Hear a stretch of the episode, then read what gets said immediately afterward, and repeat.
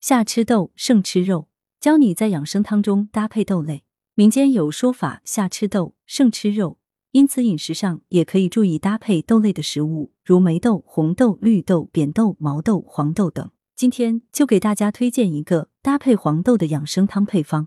食疗方推荐苦瓜黄豆瑶柱瘦肉汤。做法：龙骨焯水后备用，苦瓜去瓤切块，黄豆瑶柱清洗后与上述材料一起放入汤锅，加入适当清水，大火烧开转小火，约四十五至六十分钟，关火，加入适当盐调味即可。脾胃虚寒者可加入五指毛桃，健脾补气利湿。功效：清热和中，清心养脾。药师有话说：立夏后，很多人都会心烦气躁，情绪起伏大，睡眠质量变差。广东省妇幼保健院中医科主治医师刘家芬解释：从中医的角度讲，夏天对应的五脏为心和脾，因此要注意养心健脾。饮食上可以多食用一些苦味的食物，如苦瓜、莲子、盖兰等。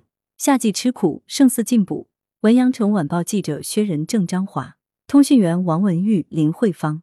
来源。羊城晚报羊城派责编刘新宇